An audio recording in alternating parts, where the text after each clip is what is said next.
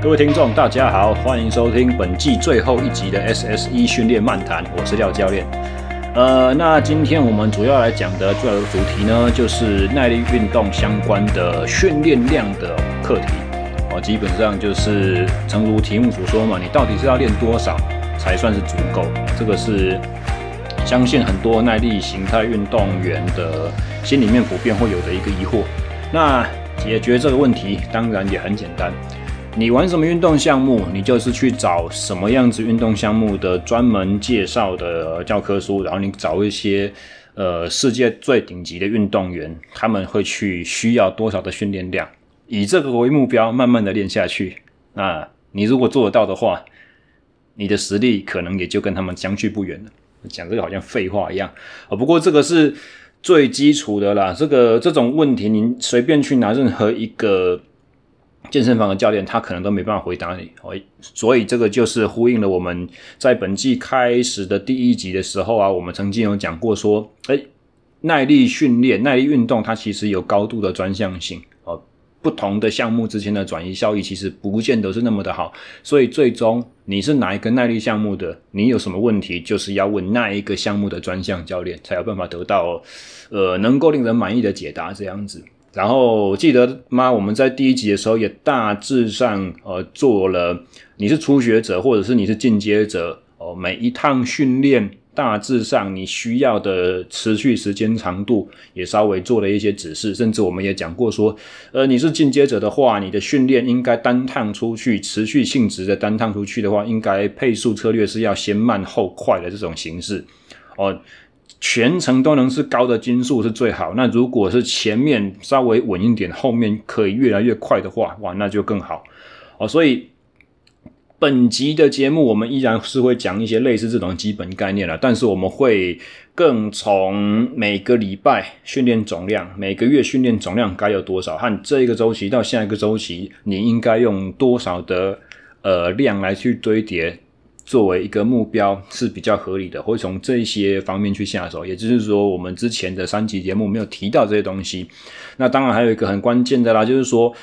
在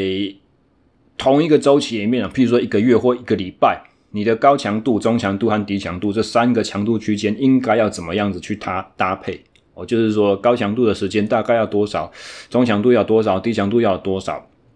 啊，或者是说每一次高强度训练中间要相隔多久这样子的时间参数哦，所以当我们在讲你要练多少的时候，嗯，光时间这个参数上面来说的话，可能就有好几种切分法：总量多少，单次多少，然后长的训练要有几次，然后少短的训练要有几次，这种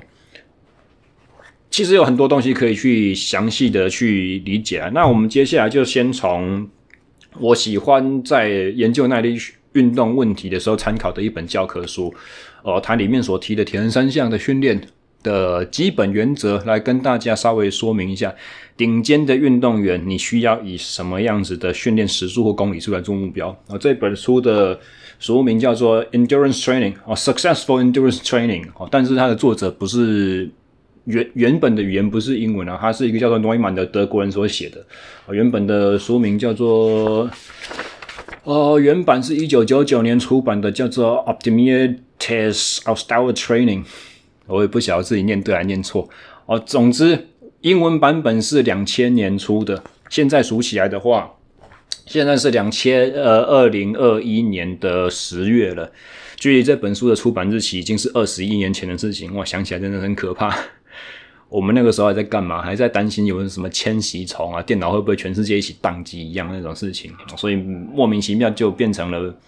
五分之一个世纪之前的事情了。我靠，怕啊！所以这本书已经有一点点年纪了，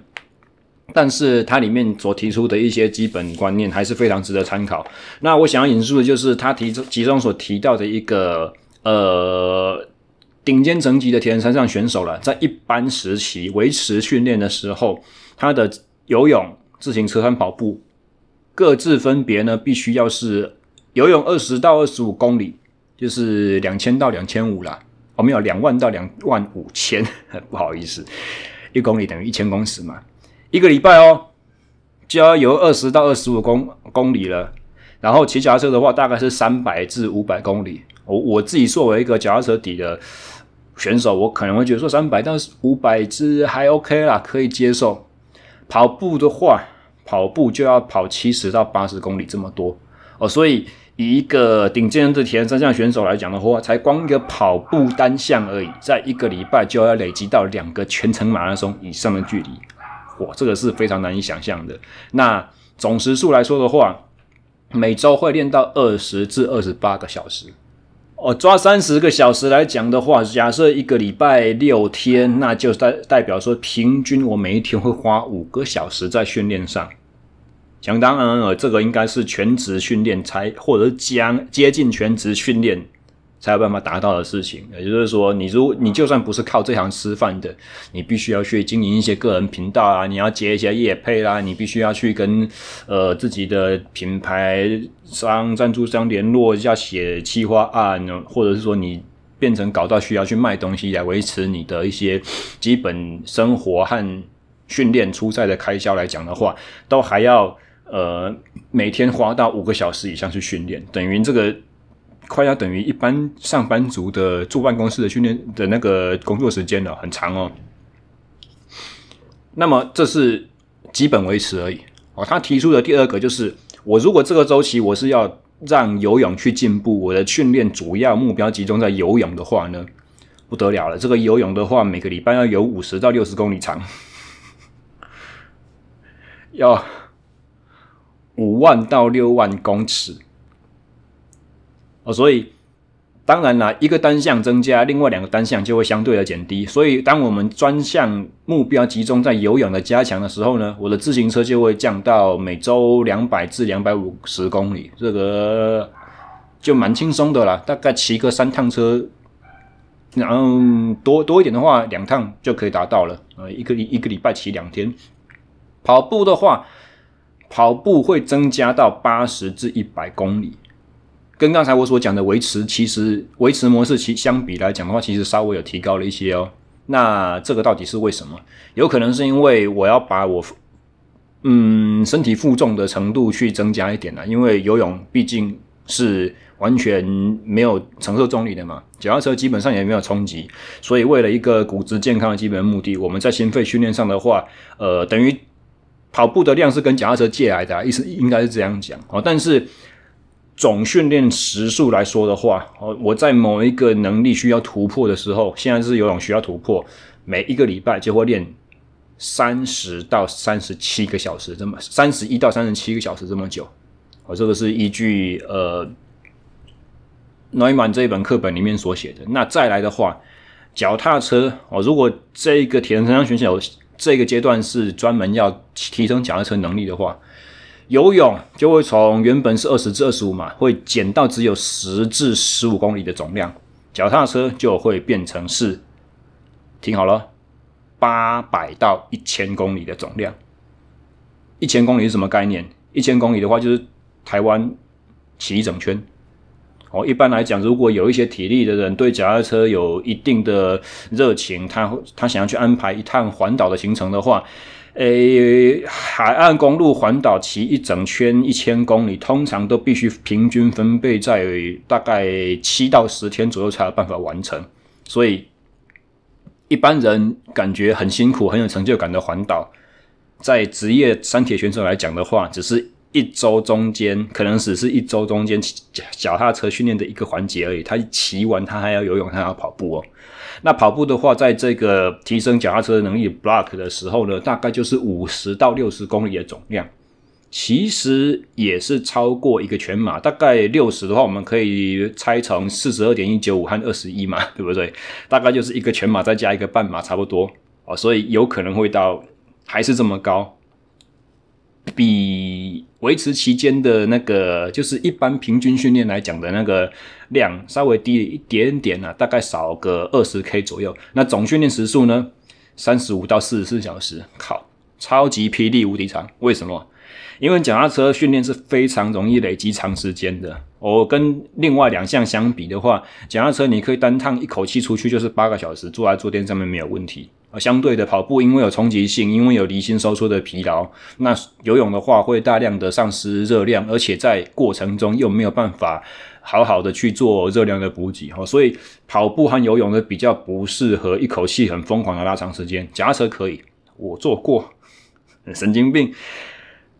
你会真的是搞到怀疑人生。那。再来一个，最后一个就是跑步的 block 来讲的话，如果这位一样是铁人三项选手，他的目标在这个周期的目标是提升跑步能力，那他的游泳就会降到十五至二十 K 哦，就是比正常稍微早个五 K 左右吧。脚踏车很少，两百到两百五。那再来的话，跑步就会一口气增加到一百四至一百六。如果以一百六十公里一个礼拜来讲的话，要练四个全马那么多，将近四个全马。总训练时数来讲的话呢，二十三至二十九个小时。所以刚才这几分钟啊，五六分钟，这个是一大串的这种噼里啪啦念起来，大家有没有对于顶尖的选手应该练多少有概念？而且记得哦，这个是二十一年前的数据哦。那人家在写这本教科书的时候，他会参考的是什么东西？可能是前后三到五年的顶尖选手的一些训练内容吧。那你们想想看，二十一年前大家平均的竞技水准和现在的选呃选手来讲的话，是不是又差了很大的一段距离？世界纪录都已经比较突破几次，对不对？所以现在选手是不是比当时练得更多？很有可能哦，因为我们也许是。呃，恢复的手段增加了，也许是正确方式，呃，正确训练的方式，让你可以光在训练过程中就减少了比较，呃，什么叫减少了？改善了疲劳的累积啊，让他的疲劳累积可以变得比较少，这样子哦。所以现阶段的选手，我们可以有很有信心，就是说他的训练总量只会多不会少而已。那么每个礼拜。我们这边看嘛，二十三到四十四个小时，四十四个小时一样，我们就拉六天来讲了，好了，六七四十二，每一天要练七个小时以上，直逼上班族的朝九晚五的这种生活时间了。哦，所以真的是很艰苦。那你再看哦，我们我们拿那个脚踏车的 block 训练来讲好了，然后我们很。做一个很白痴的事情，我们直接把游泳的里程和跑步的里程通通都不要算，我们就只有把脚踏车的时间拿里程拿出来算好了。一千公里除以四十四个小时的话，均速要多少？我我们已经把游泳和跑步的时间都已经让出去了，都都已经假装它不存在了，所有时间全部都拿来给骑脚踏车。那马上敲个计算机，一千除以四十四，好了，抓个整数四十来讲哈。均速要每个每小时二十五公里，每小时二十五公里，正常人有体力的人来讲，持续骑个两个小时就已经差不多开始很累了啊。那如果像我们就是一趟长距离、长程的平路巡航的这种耐力耐力训练出去的话，超过一百公里以上的行程要维持均速二均速二十五来讲的话，就是已经算是有有实力的选手了。我再往上拉的话，应该都蛮惊的。呃，精英层级的选手的话，均速也许可以拉到三十以上。呃，但是时速三十以上要超过连续四个小时的话，就已经是非常困难的事情。呃，所以我们刚才只是做一个很笼统的计算，就是说顶尖选手在做他的基础打底训练的时候，速度会有到多少？啊，这还是很蠢的吧。那个游泳和跑步的时速的去除哦，如果加进来的话，你看看这个二十五公里的均速会增加到多少？会不会到三十五以上？四十，很可怕哎！呃，想起来就是头皮发麻。所以大家可能会说，阿廖教练，你节目开宗明义一讲，就说你先去观察世界界最顶尖的人都在干嘛？啊，这个一看下去，差别那么大，我是不是干脆就直接放弃了？我绝对不可能，一辈子都不可能练到那个水准。所以哦，其实应该是要这样子讲，我们就是要知道目标在那边，然后我们如果你真的希望去达到那个水准，拿到那个境界的话，你会必须要去把自己的训练期间去分段，分很多个很多年的时间，慢慢的去累积。你知道真正站在金字塔最最尖端那些人长什么样子，然后掂掂看自己的斤两，稍微想想自己有没有那个觉悟要做出这种付出，然后再来说我要练到什么程度。但是在这过程中，有很多种不同的方法可以去逐步渐进的去达到。然后有一个有一句谚语是这样讲，英文的谚语，他说：“If you aim for the stars, you will shoot the moon。”还是什么？你你你的目标设定的很高，那就算那个目标高到遥不可及，但是因为你根据着这么崇高的目标去努力。那你最终所得到的结果，其实还是会相当的高，会非常的可以令人满意。只是说可能没有你原先设计的那个成绩而已。我我不确定刚才那句话有没有背对啊？如果如果是讲反过来的话，可能就有点搞笑。但总之啊，我们必须要先对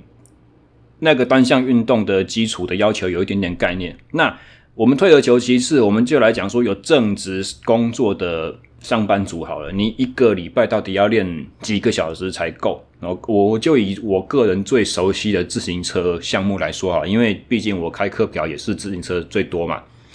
以一般正常上下班的上班族来讲的话，我会觉得哦，你一周的训练时数大概要八至十二个小时才比较够用。经验上来讲，我之前练过每周训练八小时的脚踏车。呃，市民组的选手基本上都还能够得到相当令人满意的进步，而这八小时的分布是来自于什么呢？有些人是只有就是周休二日，其中两天只有其中一天是可以做长距离训练的啊，因为长距离训练并不是说哦，你出去骑四个小时就只有损失那四个小时而已，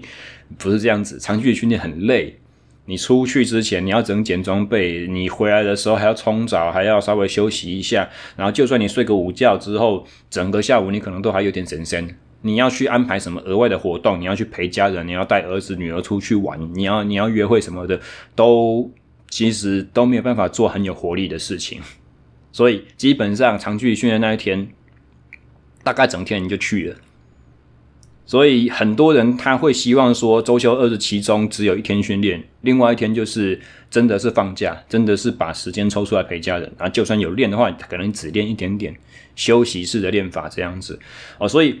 我刚刚讲了八小时到十二个小时的的安排方式，有一些人他会是假日一天长距离，剩下的五天上班日的话呢，会变成零零星星来凑，那每一天平均就是练一个半小时上下。不会，最多不会超过到两个小时，因为两个小时的训练在工作日其实真的是很难塞啊。就算是勉强挤得进去，工作日又那么的劳累，你结束完之后要练多有品质的东西很难讲。那你如果是在上班之前练这么多的话，你的疲劳又可能会影响到上班的这种呃精神状态。要么的话就是变成说。可能要前后切割，就是上班之前，我就是骑个三十分钟的四十五分钟左右低强度的哦，对于当天的工作不会有太大的影响，但是它可以改善一些生理机制。我们这等一下也许会讲，那等于是一天练两两餐这种情况哦，因为人的人类的生物节律啊，就生理时钟这种概念，早上的话通常运动表现都会比较差，你核心温度比较低，你的精神，你的。神经系统活跃度没有那么高哦，你的荷尔蒙，呃，虽然我们的一些激素，比如说睾固酮，在清晨的时候是高的，但是像我所讲的其他的一些生理条件，或说包含肝糖哦，因为睡眠你想想看，从前一天的晚餐到睡觉，睡觉七八小时到醒来，这过程中间都没有进食，所以早上醒来的时候，其实你的肝脏和肌肉里面肝糖的水准是相对较低的，啊，这都比较不利于一些高强度、高水平的。运动刺激，所以早上可能都只能练一些轻松的。那等到了晚上之后呢，我们再来进行去高强度的训练。因为晚上的话，就算是工作很累，通常状态是比早上刚睡醒的，哎呀，好像僵尸行尸走肉一样那种状况是好一点点。所以如果一天要练两餐的话，我们就是晚上会安排比较高的强度。哦，所以每个礼拜八到十二个小时会是这样子来。那再来的话，就会变成说，呃。周末有一天的长距离，其实如果可以的话，我们会希望每周会有两次的长距离，会是比较理想的啊。因为怎么讲，我们再怎么说都是在进行耐力形态的运动。那我在第一集的时候有开宗明义就有强调过。单趟训练的持续时间是耐力运动一个非常非常重要的因子，它没有办法去排除掉的。所以，如果你的长距离就是变成只有一天可以练的话，我会这样子的建议，就是你在练长距离之前的前一天，我们可以做肌力，我们可以做高强度间歇。我们可以来做一些去把你身体里面肝糖大量消耗的这种运动。那运动完结束之后呢，你就是进行好的碳水化合物的补充，你就是进行大量的恢复。但是不管如不管怎么样哦，只要你前一天的训练你有高高度的消耗哦，因为肝糖要回补到正常的水准的话，大概需要就是正正常健康的人来讲啊，需要四十二小时左右。也就是说，前一天你只要有进行肝糖的大量消耗，不管是大概是三趟十五分钟的 tempo，或者是可能是总共十趟，每一趟两分钟的高强度间歇，哦，这种消耗的模式，把身体里面肝脏里面的肌肉里面的这些糖类的燃料去耗到大概原本的水准三分之二，全部都耗光光。那当天结训练结束之后，再怎么吃，基本上补的没有办法补到回来。哦，隔天训练开始的时候都是属于一个较低档位的水准。那么在长距离训练之前呢，如果你身体肝糖的含量稍微有一点点低下，不要到低很夸张那个程度哦。特别强调，你这边不是叫你吃东西哦，而是身体内部原本携带的燃料，糖类燃料就稍微有一点低。在这种前提之下去进行长距离训训练的话。呃，打底的工作会变得比较好啊。有一些科学研究显示说，这样子的前提之下，会让你的有氧耐力启动脂肪燃烧的一些机制效果是比较好的。那启动一些身体快速往有氧方向的代谢的适代谢形态的适应，也是比较好的。但这种做法当然其实有它的风险存在，风险就是在于什么呢？我们既然要做长距离的训练了，你又在能量低的情况之下，很可能就会产生一些你的呃，第一个就是运动表现下降。我如果搞到运动表现很明显的下降，你平常我们出去骑个破百的行程，你都可以均速二十五左右，结果因为没吃什么东西，你就只有均速二十，那其实这不就违反了我们之前讲过的一个很重要的原则吗？哪一个原则？就是训练就是要累积大量而且高品质的生理刺激嘛。如果我没办法达到高品质生理刺激的话，那你练这些额外就等于白练的。我我再举另外一个例子好了，虽然这个牵涉到一些能量的代谢，所以呃目前的定论还在未定之天。但是另外一个概念大家应该就很容易理解。如果你在做耐力训练的前一天晚上喝酒。然后隔天搞到醒来的时候，搞得有点宿醉，甚至是不要有头痛的那种程度宿醉，就是啊醒的时候觉得说一整个人有一点点神仙，然后嘴巴就有点干干的这样子而已。这种情况，在这个前提之下，你去做耐力训练，那不是就很容易累了吗？很容易就觉得你强度没有水准啊，你就很容易就觉得状况不好，今天就是有有点软软的、糯糯这样子，然后怎么就不对劲？那叫你冲个两趟强度，很容易马上就爆了。那如果因为有一句俗语叫做“没有痛苦就没有收获”嘛，对不对？如果你错误的把痛苦或错误的把疲劳感的出现就当做训练会有效的这种前提的话，那我们岂不是利用熬夜啦，利用训练中不喝水啦，利用这两天都不吃东西啦，或者是像利用像我刚刚所讲的喝酒这种状况，去强迫让我接受运动刺激的时候，我的身体表现是非常差的。这样子就放大我的痛苦，难道我的训练效果就会好吗？不可能哦。所以其实我们要高品质的，呃，大量而且高品质，这就是两个重点嘛。那么如果你要去操作，像我刚刚所讲的，呃，前一天高强度，第二天长时间的这种训练方式的话，非常重要的就是你这样操作，第二天长时间，你的呃强度不能够掉太多，不能真真的不能够掉太多，或者是因为我们在讲都是好像很客观，我能不能维持一个速度？但是维持一个速度也有不不同程度的分别嘛。你一百公里出去可能四个小时，一样四个小时回来，一样均速都是二十五，其中一趟可能吹口哨骑完，另外一趟可能从头到尾都很硬，然后骑完之后平均心跳比。状况好的时候还要高个五下左右，这个是有可能的哦。所以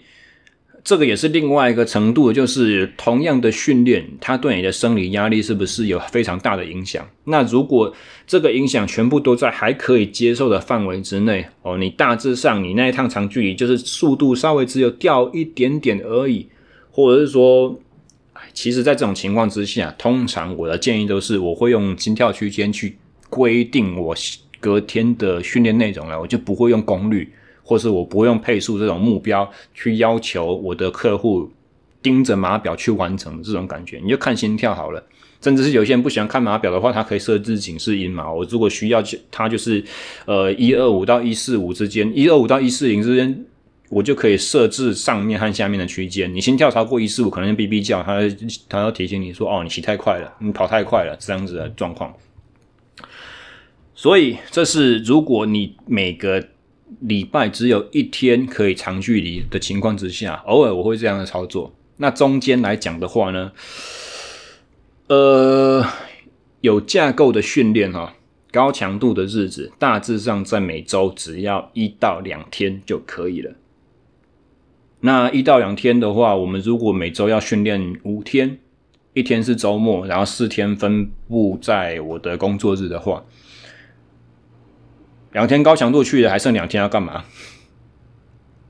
你就是可以做一些技术形态的训练，做一些协调形态的训练，做一些带有速度元素，但是不是全力速度全开的那种训练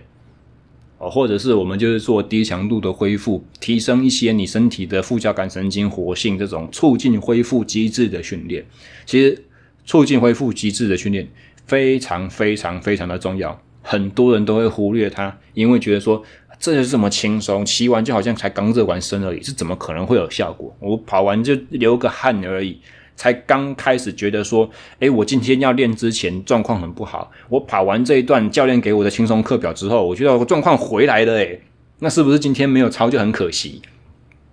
所以他们会有这种错误的认知，但其实呢，呃，这种低强度而且相对短时间的训练是。你身体要从那些大量或高强度的很硬派的训练刺激中得到最大训练效果的收割，就是要搭配这种低强度而且短时间的训练哦，比不练还好很多。然后你如果练这个东西的话，练太多、练太过头的话，那就完全没有、完全没有用了。你就会变成待会我们会谈的一个叫做“高不成低不就”的概念。好，所以。呃，一个礼拜的训练，呃，分割可以变成像这样子。我刚刚我所讲的，高强度两天抓出来，长距离的一天抓出来，然后剩下的我们就是围绕着去筛。当然，在这个筛的过程中，我们也许会碰到一些基本的难处，比如说你是你的工作是正常休，还是你要排班。我碰到排班的客户，我通常都比较头痛。我变成说没有办法一个月给他一张课表，我就会变动式的去问他说：“哎，你下礼拜的班表出来没有？”啊，如果他说：“哦，休的是哪几天的话，啊，我哪几天想要先去干嘛的话，我就会每个礼拜每个礼拜围绕那一周的状况去帮他进行安排。哦，那就变成依据我刚才的前提大原则，然后去去做，必须要做很灵活的调动了，然后。再来就是，假设你选择的高强度的是两天，那现在很重点来了，你的高强度不要连着两天做。绝大多数情况之下，高强度都不要连着两天做，因为高强度的破坏比较大。所以，当你破坏大的话，你就需要给他大概两至三天的时间来做恢复了。哦，所以就是说，你如果高品质的训练要连两天做的话，第二天一定会做的比较差，你状况会比较好，你所能够拿出来的表现也比较不好。那回到我们刚才所讲那个大量而且高品质的生理刺激累积嘛。如果你连两天练的话，你第二天通常就没有高的品质。哦，所以呃，所以我才会这样讲，就是说，如果你是耐耐耐力运动员的话，你的高强度刺激很重要，但是它不需要多，一个礼拜可能只要一次就够了。那你如果你要练到两次的话，这两天很重要，一定不能粘在一起，要把它拆开。绝大多数时候都不会希望粘在一起啊，除非准备的目标是连续两天比赛。哦，譬如说我们自行车来讲的话，以前有个叫做花东赛，台东到花莲，然后第二天从花莲骑回台东，连续两天都是长时间而且高强度的竞赛。那为了准备这种身比赛的需求，为了准备这种第二天身体状况有点差，你还必须要能够强迫开机把表现拿出来的这种呃赛事特性的话。不得已，我们就是练车，就是要连续练六日两天都高强度长距离嘛，这个避免不了。或者是有一些选手，就是铁人三项选手，他们会礼拜六是正式的二二六比赛，然后二二六比完了之后，隔天还在比一三。哦，这种我我个人是觉得非常难以想象，但是他们就真的这么强，他们可以这样做。或者是可能是前一天是呃正式比赛，隔天他玩一个趣味性的呃接力，但是我们讲讲趣味性，实际上只要是牵扯到比赛哦，一定是都是会火力全开哦。所以这像这样子有连续两天竞赛需求的话，依照周期安排，我们就会在其中的某一个周期，我们会会去做这样子形态的刺激，让他生理可以承受，然后他让他的心理也稍微得到了一点点准备，这样子的话是相对比较 OK 的。那一样以每周练八到十二小时的上班族来说好了啦。我们刚刚举的周休二日，然后就是其中只有做一天长距离训练这个例子。那如果两天都可以练的话呢？怎么办？两天都可以练的话，我一样先以我最熟悉的脚踏车来说好了。哦，两如果两天都可以练的话，我就会去建议。这位客户两天之中找一天是去跟人家团练，另外一天你自己骑，不要两天都跟人家厮杀，杀得你死我活这样子。为什么？有一点像是我刚刚在讲的高强度不要连续两天安排这种概念，长距离可以连续两天安排，但是你只要是团骑的话，我绝大多数的车车队啦，俱乐部。基本上出去团骑都没有再跟你讲训练目的了，就是从头杀到尾，除非一些比较呃，就是专业性质比较高的，而且他们有很明确的，就是呃，今天我们出去这趟就是要做什么，否则的话，应该就是只有一个，就是竞争，就是你死我活，烟火放来放去。那这种情况的话呢，连续两天就是有点回归到了我刚刚所讲连续两天高强度这种例子，就就变得很棘手。对于生理的适应来讲，不是一个最佳的选择。所以，如果可以连续两天，周六、周日都进行长距离训练的话呢，我会建议，如果是两天都做长距离，然后中低强度的训练，是相当好的。那你如果需要，不管是技术水准的提升，或者是为了跟别人一起练才能够拿到呃。强度水准的突破，哦，彼此的砥砺，它其实是一个很好的效果。那这个时候，通常绝大多数时候，我都会建议礼拜六团练，团练完之后，高强度大量之后，隔天再做一个自己的低强度长时间。原因也跟我。刚才在建议的那种，呃，先做高强度间歇，隔天再练长距离的生理机制有一点点类似。然后，因为我隔天已经疲比较疲劳了，那在身体相对疲劳的情况之下，你要做低强度长时间的训练，勉强还做得起来。你要做高强度而且很大量，再一次跟人家厮杀的训练，嗯，除了练到意志力以外，其他的真的训练上面的实际的效果，不是说真的很好。哦，所以绝大多数情况，我会去建议说，周六跟人家团练，然后礼拜天自己独推。但少数一点的情况，我会这样子反过来建议哈，在能力相当好，我们在这边讲能力的话，先讲体能，体能已经有一定水准的客户来讲的话，那我会反过来建议说，你的周六先自己去练，然后周日再去跟人家厮杀。为什么会反过来这样建议？因为其实，在我们在比赛过程中自己身体的状况的掌握和流利省力的这种，呃，算是这这算什么巧思吗？呃，对自己身体状况的掌握和呃体力的保存，和在最适当时候把这些保存的体力拿出来一口气花光的这种能力，其实相对的也是很重要。所以，我如果碰到一个体能水准已经相当好，但是他不知道怎么比赛的学生的话，我就会跟他说：你前一天先去骑长时间或长距离，而且这个时间或距离我会把它规定说一定要在某个目标以上，譬如说五个小时，你持续五个小时以上，骑多远我不管你，或者是说你今天就是从新竹骑到苗栗，然后到台中大甲，然后再回来，你距离就是在那里啊，你要骑多快多慢我不管你，可能唯一我就是只有。跟你要求说，你中间不可停下来补给。你要进商店买东西可以，但是你就是吃的、喝的、买的时候出来上车，好一边吃一边骑一边撕包装一边吃喝这样子。唯一允许可能就是去加油站上个厕所这样。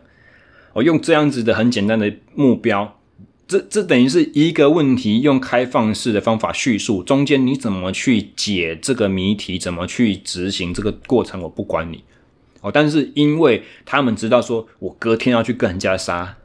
所以潜在的这就会限制他前一天，我礼拜六天要烟花四射，所以我礼拜六的训练他自然就会稍微保留一下体力。那在他做了保留体力的选择的时候，就是歪打正着，就是符合了我要让他这长时间相对都是低强度的这种要求。那为什么长时间的低强度很重要？哦，当然，训练的不同的设计，有的时候我们也可以说，今天的一百四十公里里面，我要你做某些某些事情，譬如说是几趟的重驶或几趟的冲刺，这也都是有的。然后这个是依据呃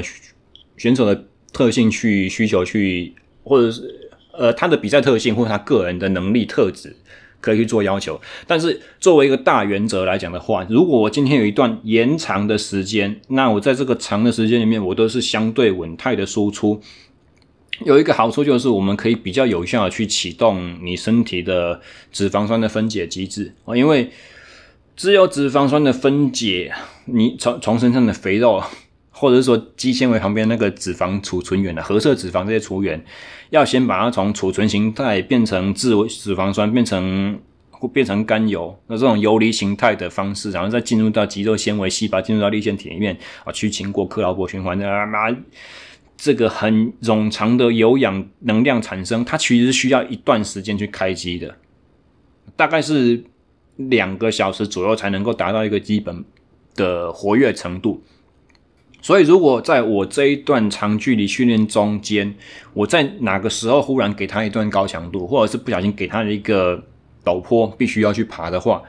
诶，我强度一启动到无氧阈值以上，我身体就开始大量的使用碳水化合物，那。碳水化合物的消耗，哦，糖类的燃烧和脂肪的燃烧，在人体内是稍微有一点好像互相竞争的状态。其中一个提升了，就会把另外一个稍微抑制一点。我血糖浓度提升了一点点的话，我就不会让我的血液中的自由脂肪酸的浓度提升，我总能量消耗来自于脂肪的比例就会下降。所以，哦，一样就是我刚刚所讲的，我这一段长距离，我如果能够平均的把输出强度都压低来说的话呢，它对于我们产生能量省力的这种效果比较好。当然，最终我希望的目标是维持相当高的强度，但是在这么高强度之下，我还是有很高的比例是来自于脂肪的能量供应嘛，对不对？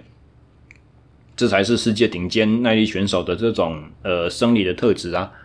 我我一样的能量输出，我一样的消耗，我可以吃的补给比你少一点，我可以留的力比你多一点。我到最后关键性的爬坡、侧风的路段，呃，终点冲刺的速度，我就还是比你强，因为我的糖类留的多啊。哦，所以一个是省油的概念，另外一个是在关键时候油料要很多，要可以一口气放光光的那种概念。所以讲了赖亚章那么多一段。一个圈圈绕回来，我们就是在说，如果我的呃一个礼拜练八到十二小时的这种客户，我可以周六周日都训练的话，我就会建议最好最好是周六自己练，自己练才能够掌控强度嘛，才不会人家一喷出去你就想跟啊，然后周日你再去跟人家团体。用不对，我在说什么？这是比较少的例子，就是能力好的选手我会去这样的建议，而借由他前一天必须要自我稍微压抑一下，才不容易嗨过头。就是把前面的体力都花光了，结果周日去跟他团练的时候状况不好。那这是属于能力比较好的人。那反过来讲的话，一般绝大多数普罗大众，因为呃，我刚刚所讲的那个长时间低强度的训练方式，在状况稍微差一点的时候，你都还可以忍受，你都还可以做得出来，那就会变成说反过来哈，绝大多数人我会让他周六前去团练，因为如果团练的那一天你的状况不是在最佳的情况，很多时候就是人家一发动攻势你就拜拜了，你你就根本跟不上，骑不在集团里面。那如果没有办法跟佼佼者去互相学习竞争的话，你团练的意义在哪里？没有啊，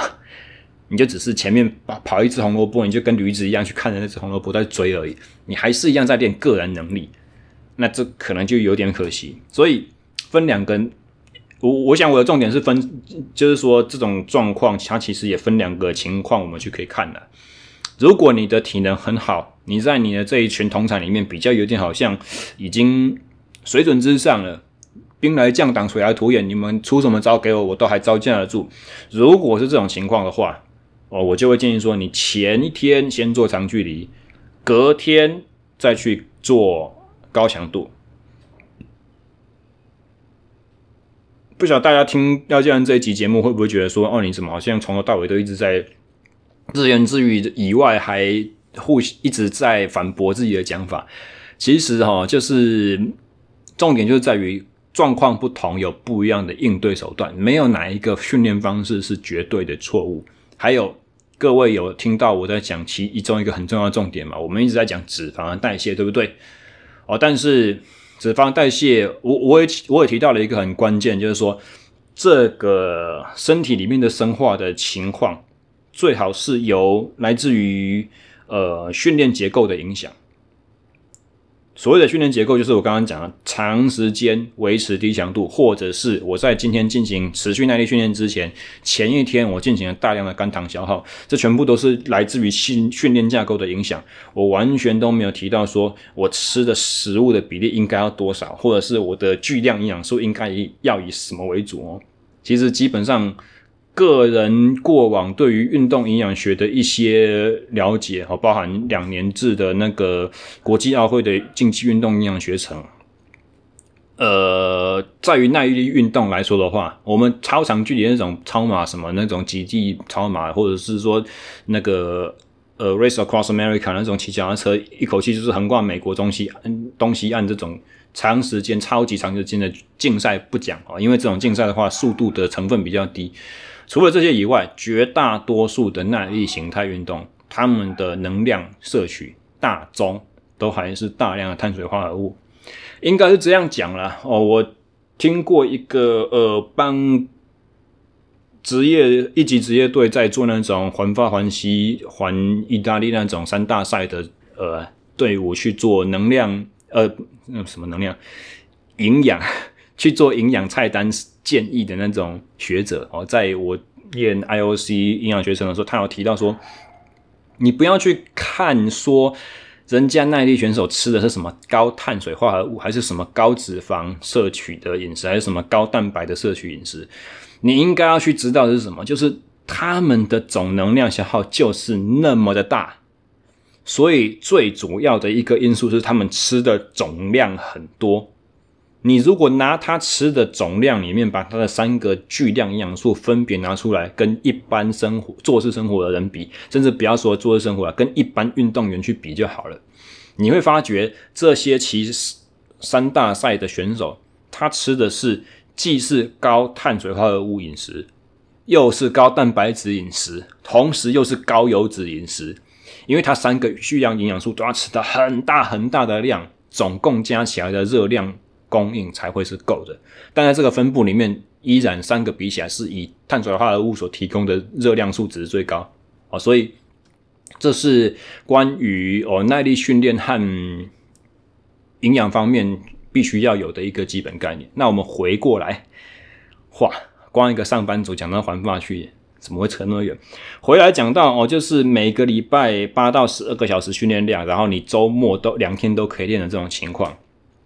当然了，周末两天都可以练，基本上你就不会只练到八个小时，因为但光一个上午，我们如果训练里程出去是早上清晨出门，中午回到家，大致上一天就可以有四个小时。啊，跑跑步的可能比较没有办法那么的长啊，所以如果是以跑步的八小时的周训练量的话，其实你的周末大概会一天是两个小时，一天是三个小时，这样就已经算长了嘛，对不对？那你周间还是可以至少进行安排三天以上的周间训练。那周间训练的话，有可能也是。呃，晚上会有跑团嘛？哦，会有这这种强度比较高的间歇。所以，如果是路跑选手的话，通常我会建议周六周日全部都是自己堆量的，或者是你是找能力跟你一样的人去做长距离的堆量，就是我要控制在低强度，最多最多不要超过中强度这种训练。一样，为什么？就是叫那个打底能力要累积起来。那。周间的话，你的强度日也是一样。我建议就是至少要每一个强度日中间都要隔天。那如果我们以十二个小时训练的可以练十二个小时的脚踏车选手来讲的话，周六周日都是四个小时嘛，这样就八小时去了。周间训练就只需要再塞四个小时。那这四个小时你就可以就是练四天，每天都一个小时，或者是练三天。都一个半小时哦，或两次的一个半小时，一次的一个小时左右，甚至是有两个小时和三十分钟这样搭配都无所谓，都可以。但是这边又提到了一个很关键的，我们刚刚所讲到的这所有的训练时数全部都是练专项而已，跑步就跑步，骑脚踏车就骑脚踏车。如果你有辅助训练的话，怎么办？像是有一些学生会一个礼拜跟我上一次重训课啊，啊，重训课基本单位就是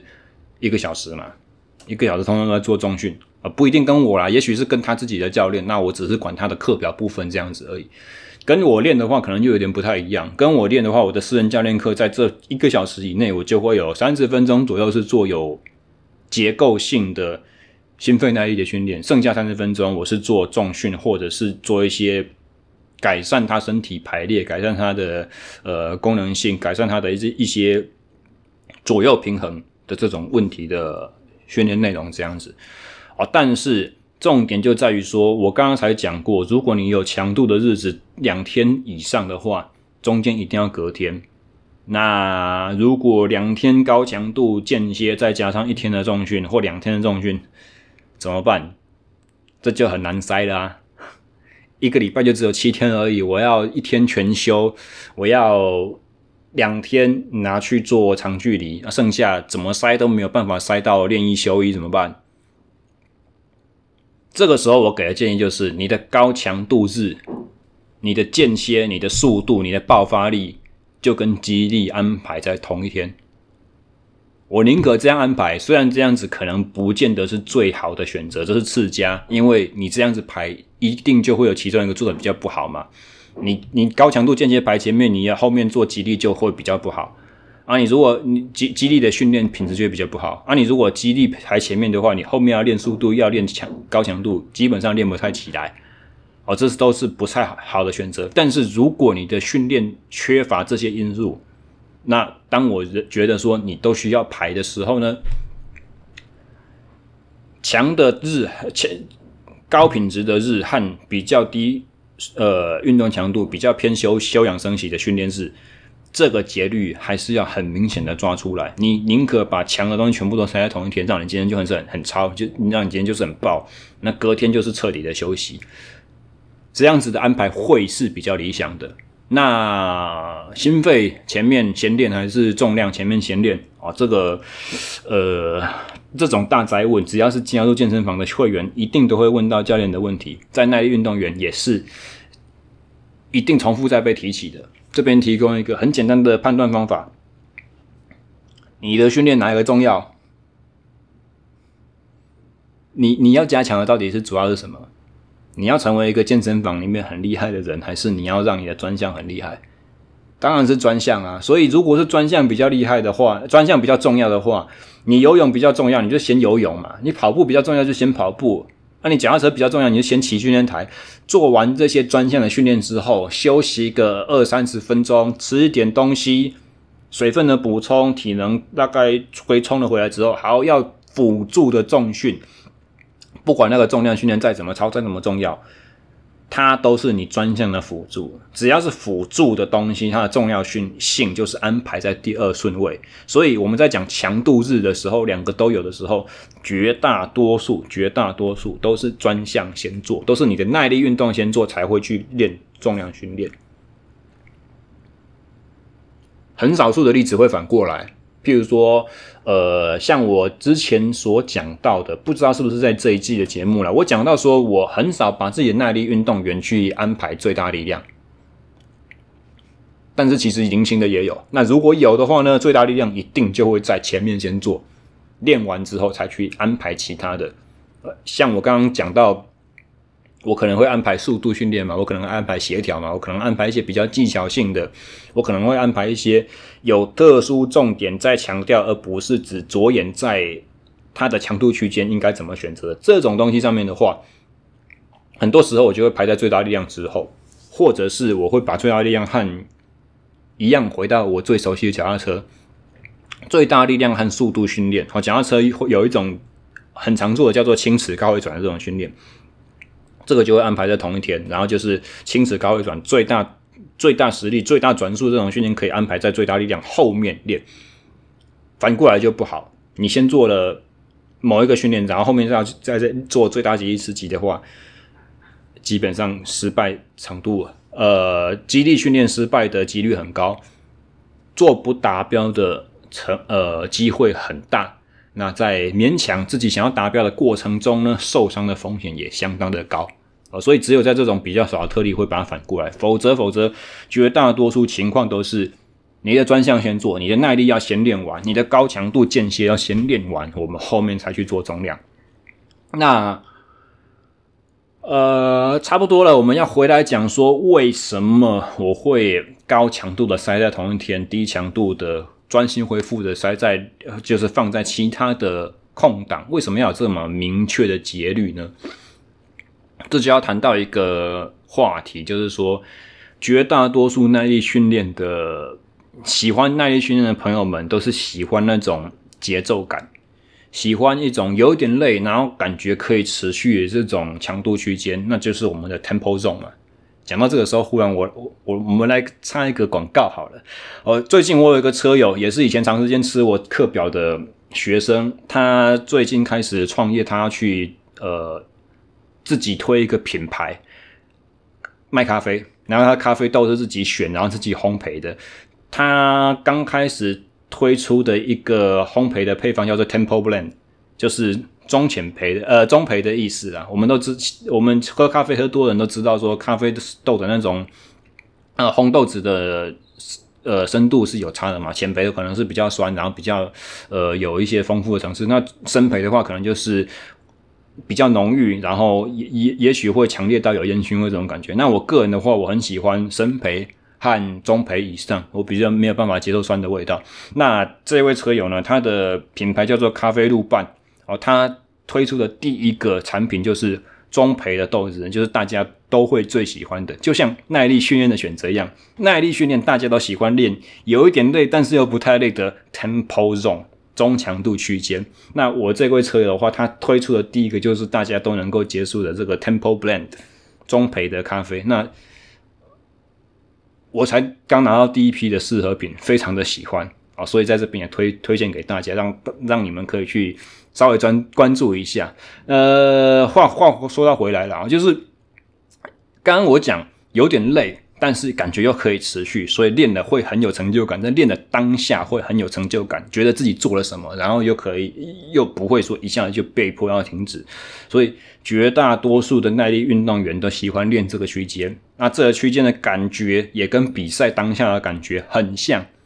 可能比赛当下的感觉会比这里还高一点点啊，但是大家都喜欢压在那个呃中强度区间的接近上缘这样子去累积它的训练量，但这会造成一个问题，这个问题就在于说，中强度区间的上缘是什么？就是无氧阈值嘛。啊，无氧阈值往上突破了高强度，我们基基本上耐力运动，你想想看，耐力运动的目标是什么？就是无氧阈值要往上能够提升啊。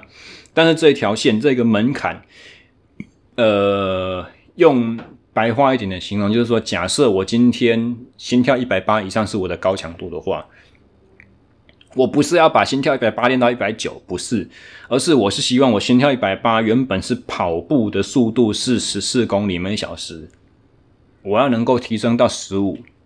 我原本在一百八的时候，我我骑出的瓦数是只有两百瓦，我要提升到两百五、两百七，甚至三百，可不可以？是在这种前提之下去进行的。所以，当你要提升这个强度突破的时候，最重要的是客观的强度。在训练中，有时候客观强度要去突破这个坎，而不是我一直在突破我主观对身体所造成的生理压力。不管是我们刚刚所讲的 tempo 的训练方法，就是稍微低于无氧阈值强度嘛，所以就是维持心跳一七几、一七几、一六零、一七零的这种状况，一直在累积，一直在累积。但这种方法呢，只会对其中一个生理两个啦，应该说两个，其中两种生理机制会有得到很好的效益。第一个就是乳酸的清除率，乳酸清除率在稍微低于无氧阈值的强度是最好的。另外一个就是我刚刚所提到的。短时间大量消耗糖类的这种刺激哦，提升肝糖烧烧补的生理刺激，这个是有很很有效的功能。基本上中强度训练就是这两个功能最最重要。但当然跟比赛配速有点关系啊，所以有的时候，尤其是对于比赛经验比较少的耐力运动员来说的话，tempo 训练还是相当重要。但绝大多数时候呢，这个训练这个区间的训练叫做所谓的高不成低不就。我讲的一个好像很粗俗的方式，但是应该像警示名言呢，啊，能能够让大家稍微得到一个警惕。你在这边练有一点累，但又不是真的很累的话，它就不够强，强到没有办法突破你的生理上限的限制，你的无氧阈值就不会进步，你就只会留在那里。你的天花板就是没有没有往上增高，没有往上垫高，那但是又不够低。不够低就会造成什么坏处呢？就是第一个，我们长时间低强度耐力，我刚刚才讲，这个可以提升你的自由脂肪酸代谢嘛，对不对？但前提是它的强度要相对低，怎么低？低到就是最简单的量测方法，就是我在运动过程中全程都可以聊天讲话，都可以唱歌的这种程度。那如果你自己一个人在练的话怎么办？你跑步的时候唱歌。自言自语，骑脚踏车的时候，你可能会被人家被人家当做疯子。我以前也曾经有一个队友，就是用这么疯的方法练啊，但是他的个性比较独特一点点，所以他完全不在意别人的眼光，所以他可以啊。绝大多数人不会采取这种方法嘛。那这里再提出另外一个。不晓得你们有没有听过，有些人哦，就是那种耐力训练成瘾的人在说，当我在练跑或在练骑脚踏车的时候，我可以帮助我思考。有没有听过？很可能有哦。那其实我自己在很菜的那种时期，我刚开始骑脚踏车时期，我都完全没有办法理解这句话的意思是什么，因为我刚开始练的时候，我就是喜欢那种节奏感。Tempo zone 的感觉，那你在 Tempo 的时候呢？你在做 Tempo 输出的时候，脑袋都会放空，你都只会专心的去呃注意自己的跑步的推蹬啊，或抬腿也好啦，摆手也好啦，或者自行车的踩踏的画圆也好，或者是很单纯的在判断骑山路的时候下一个转弯在哪里，现在的坡度给我的改变是什么？我要怎么去换挡？我要怎么去控制我的感受是在可以接受的那个有一点累又不太累的这个区间？你的你你大脑可以处理的事情会变得很少，你就只能专注在一些你运动中的当下。我们有时候在听一些很玄的东西，在讲说你你你要专注当下，但是因为 tempo 这个强度有点高。所以让你的大脑没有办法有很大的氧气消耗，你就自然无法去思考一些你工作上遇到的问题，你你下一个阶段你要做什么，你人生的一些大道理都没有，都变成说只有运动这件事情而已。所以这也是一个很好的这这种呃自我检视的方法。当你在训练的时候，你可以想事情，你可以思考一些你工作上所遇到的难题，你可以思考到你你跟你的一些人际的呃应对，或者是像我自己的话，我在练的时候，我可以想我下一集的 podcast 我要怎么讲。你可以进行这些比较相对复杂的思考，说代表说你大脑有余裕，代代表说你身体相对没有到呃一定程度的缺氧，所以当你开始没办法去进行任何思考的时候，就代表说，哎，强度可能有点过高了。那我们讲高不成低不就嘛，低不就的原因就是因为你练中强度区间的时候，你没有办法有效的去启动自由脂肪酸的这种分解和燃烧机制。那对于长距离要能够有效的去用最低油耗达到最高平均速度的这种能力的话，中强度区间刺激就不是很有效，就不是非常有效。记得我们最终的目的，我是希望相对高的速度，但是在这么高的均速维持之下，你还要有很多的比例是由你的脂肪来提供。所以，如果你的训练没有大量的时间是花在低强度去堆积的话，这个练法可能就呃会有一点点无效。那还有最终的一个重点、啊，这边要有一个事情要稍微注意一下，我们不是真的要练得慢哦，虽然。习惯做中强度，习惯做很多很多 tempo 训练的客户来讲的话，刚开始接受我的课表，都会觉得说啊，怎么慢到没有办法形容，好像骑个脚踏车，好像速度慢到好像快要从车上面跌下来一样，不可思、不可思议的慢，这么慢怎么可能会有训练效果？但是各位要知道，最终我们的训练目的不是要那个慢，我们在做低强度的长时间维持的时候。它的真正的价值在于说，对我的身体来讲，生理的压力是低的。可是你如果练得好的话，你生理压力是低的时候，你的速度可能是高的哦。你你均速来讲，像我刚刚讲的那种例子嘛，均速二十五公里。如果今天我均速，我的低强度的均速就只有二十五公里，我出去跟一个能力比较比我好的车友一起骑车骑，我们骑一百、一百四、一百五。啊，他的均速如果是二十八，我有没有办法跟上？可以啊，我辛苦一点而已啊。或者是中间几段路线，我就躲在他后面稍微挡个风，我还是可以跟他同一个时间骑完这段距离嘛，对不对？所以眼睛上看起来我们的速度会一样，但事实就是他的这一百二十公里都很轻松，我的这一百二十公里都有一点惊。所以你看，如果是这种状况的话，在这一百公二十公里最后，我们如果要爬个山，譬如说我今天在台北工作，我要从西边骑回到台中，那我家在台中的南屯，我要越过东海大学前面那个前面那个东海坡，我要从那个中港路骑回去，最后那个中港路的坡也没有很陡啊，海拔也不高啊，可是那个是在一百公里以后最后才发生的事情。如果今天我整路都有点惊，然后跟我骑那个车友整路都很轻松吹口哨，那最后爬那个坡，你觉得谁会赢？当然是我的朋友啊，就是一样的概念。我们回到讲低强度，所什么叫做所谓的低强度？最终我的训练目的就是要把我现在低强度的实力，我现在心跳维持一百三，只能有二十五公里均速的实力，我要去提升到我心跳一样一百三，可是我可以骑到均速二十八、三十嘛，三十、三十二嘛，对不对？所以其实大家不要去担心说练慢就会比赛速度变慢，不是这种意思，而是说你要练的结构要对，该快的时候要快。应该是我们换一个角度来说，如果你每次在该慢的时候你都练得不够慢，那你永远就没有状况好的那一天，你没有累积很多的本钱，让你可以去做很多很多的该快的训练。因为你的恢复能力不够好，你的底打得不够扎实，所以我们在讲大量高品质的训练累积的时候，如果这个高品质的意思，这个高品质这三个字的意思代表说很高的功率输出，很高的跑速，很高的心跳率，那你的底如果不好，你有氧底如果不好的话，你的高强度的在线度，你有几支火柴可以拿出来跟人家烧，那就变成。你你就没有多少子弹可以打啦。卖火柴的小女孩烧了一包火柴，烧完取暖，然后马上就熄掉，马上要点了第二支。你你才手上才一包火柴而已，烧完之后你就冷死了。可是如果你的你的火柴是五六盒的话呢，前面都一样去跟人家点那个火柴啊，点到你的对手一盒火柴烧完了，你还有第二盒火柴可以用的时候，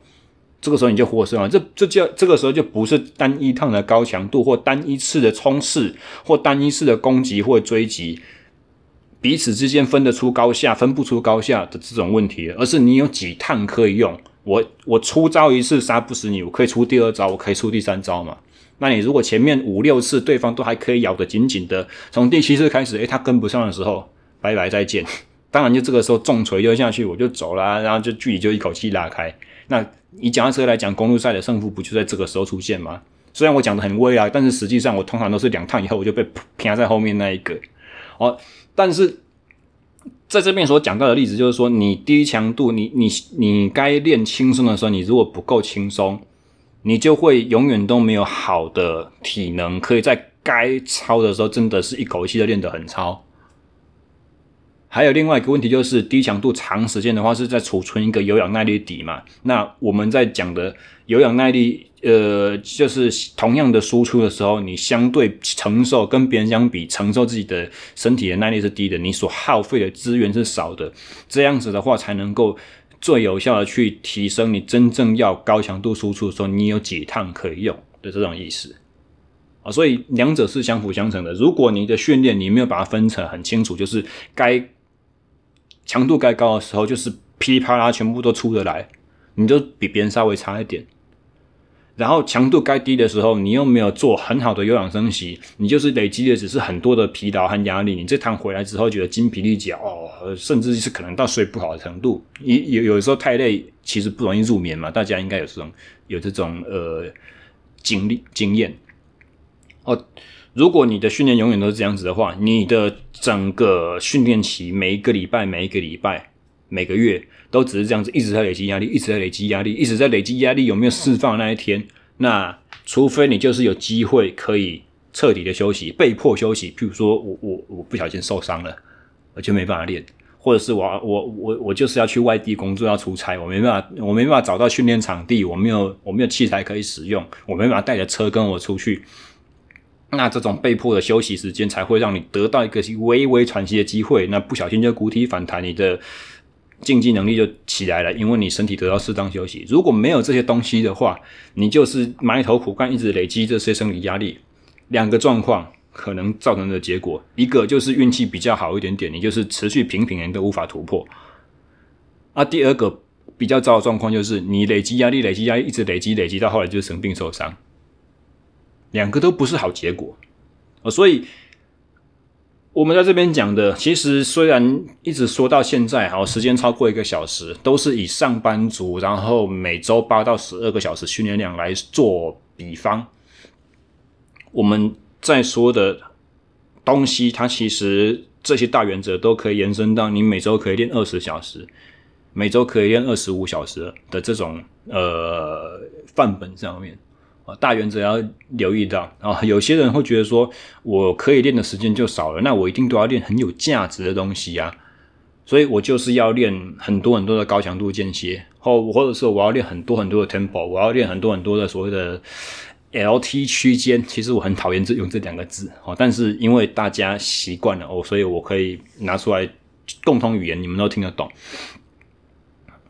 但这就会造成我刚刚所讲的那种问题，你永远都在高不成低不就。你以为自己都在练很多很多的高品质，但是因为疲劳的关系，你没有，你那些品质里面都没有真正高到很好，可以让你去突破你天花板的程度。然后再来就是我们回到前面所讲的嘛，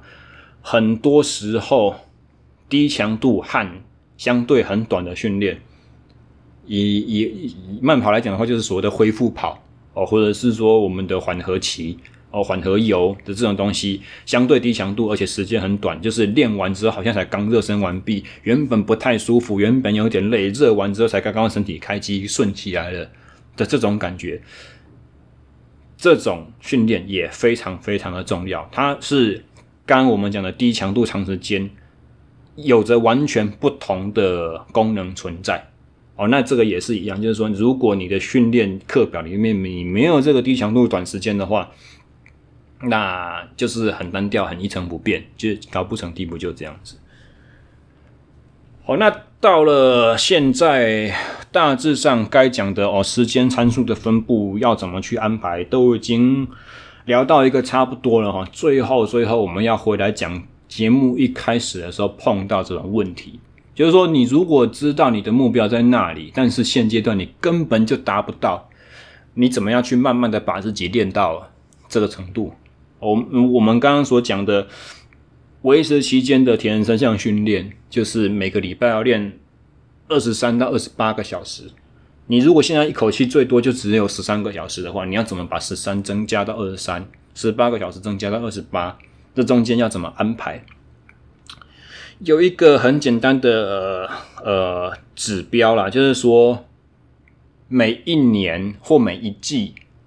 你的训练量的增加，大概跟前一季或去年相比。不要超过百分之十，增幅增加的幅度不要超过百分之十，而且百分之十其实是抓的很大的哦。能力越高的选手来讲的话，也许会用百分之五甚至百分之三这种区间去抓哦。公里数或者是时间来讲的话，都是类似的。但是我个人在设计课表的时候比较不喜欢用公里数了，因为。尤其是脚踏车来说的话，你公里数你跟均速有很大的关系，那均速就跟你练的内容有差别嘛。你练的内容如果很多是爬坡的话，均速就慢啊，你公里数累积的就会比较少。啊，你如果很多是比赛，那你的能力又还算不错，在比赛绝大多数时间的时候，你都可以不用干嘛，你就是跟着集团的速度走，那那个均速就很快，你累积公里数就很赚。所以其实。不管是游泳或跑步，我都比较喜欢用总训练时数来看这件事情。呃，训练时数来讲的话，对我来说，我认为是一个做训练总量控管一个比较客观的指标，因为它比较不受你训练内容分布的影响。你如果要用距离来分的话，你就要能够确保说，我今年跟去年，我这一季跟上一季，我练的东西都很平均，都差不多。我我不会这一季忽然多了很多比赛，我我不会今年忽然呃完全都没有没有比赛可以举，通比通通都在骑训练台啊，室内训练台的那个速度和室外其实也没办法做一个很好的对比嘛。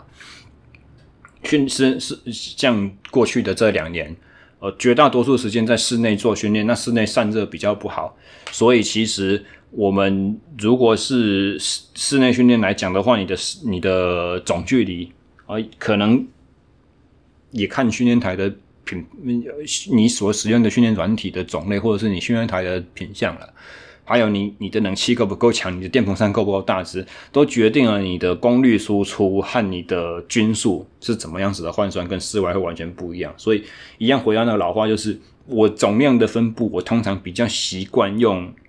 时间，但就算是里程也无所谓哦，你的里程。进步的幅度也是一样。当你是越高端的选手，你已经是大概业余顶尖到想要迈迈进，就是全国前几名有竞争实力的，或者是你要到后门要去职业级那边边的时候，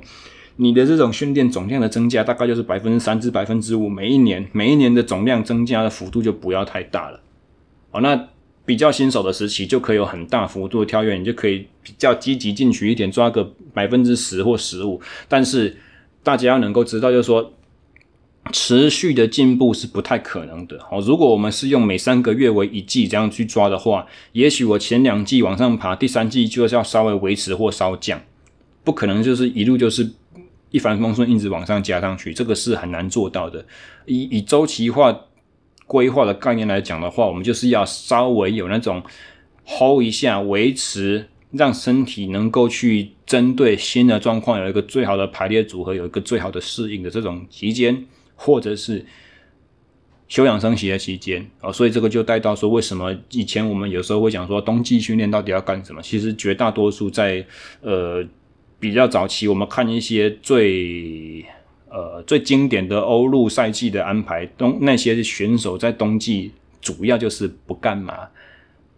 专心休息。玩一些体能活动啊，这些体能活动的目的都是在不是在训练，而是在给生活增添一点趣味，增添一点刺激，增添一点呃平常我们在参赛的时候无法达到的一些身体的负荷。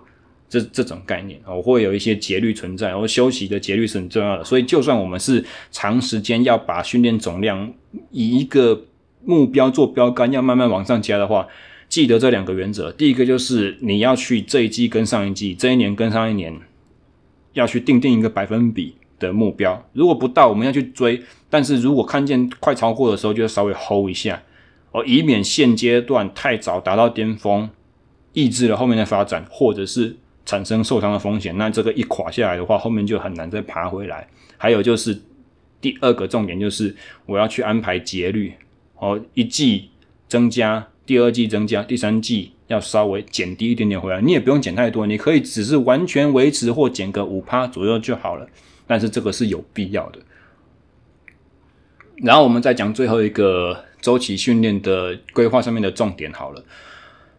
呃，其实周期，什么叫做周期？周期就是现阶段专心先做一件事情，下一阶段再做下一个阶段该专心做的事情。就像我节目一开始所讲的那个课本举的例子，我这个周期我专心要练脚踏车进步。诶，三铁选手来讲，专心练脚踏车进步，游泳和跑步就持平就好了。我现在专心练游泳，那脚踏车和跑步，呃，游跑步就持平就好了，这样子的概念。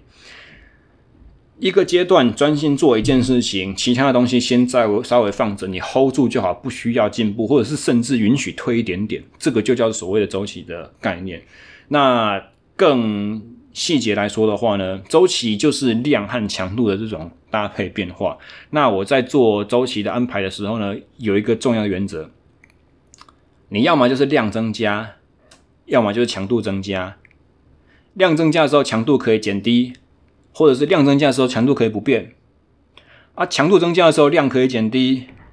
强度增加的时候，量也可以维持不变。但是最最最忌讳就是什么？你把你的训练量和你训练强度一起冲高，这会出问题，几乎保证屡试不爽。这个我们可能就先不要讲说廖教练曾有没有曾经犯过这种错误了，因为这个错误真的是很低级、很很很蠢，能避免就避免。所以。我们就先不要告诉大家说我有没有干过这么蠢的事情，因为我真的不好意思讲哦。但是重点就是你不要把量和强度同时往上推，这个真的几乎保证会出问题。呃，不管是理论上前面人的惨痛经验，或者是我好啦，我真的犯过了，